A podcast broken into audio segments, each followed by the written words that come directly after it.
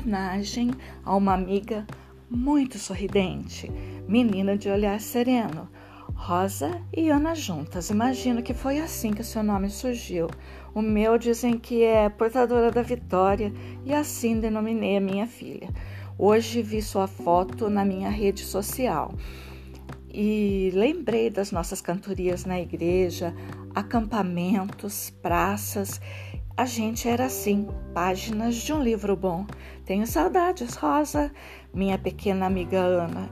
Queria te contar que tenho me achado poeta. Muito surpresa me encontro, já que vejo muitos rostos e quando vejo já um poema escrevo. E não me pergunte o motivo está até divertido e às vezes de coragem me encho, exponho para alguém o meu feito e mesmo que fique sem jeito, espero causar bom efeito na vida do homenageado. Agora o rosto foi o seu, minha querida menina.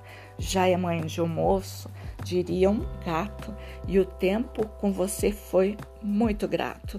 Continua do mesmo jeitinho, com esse rostinho gentil, bonito e sereno.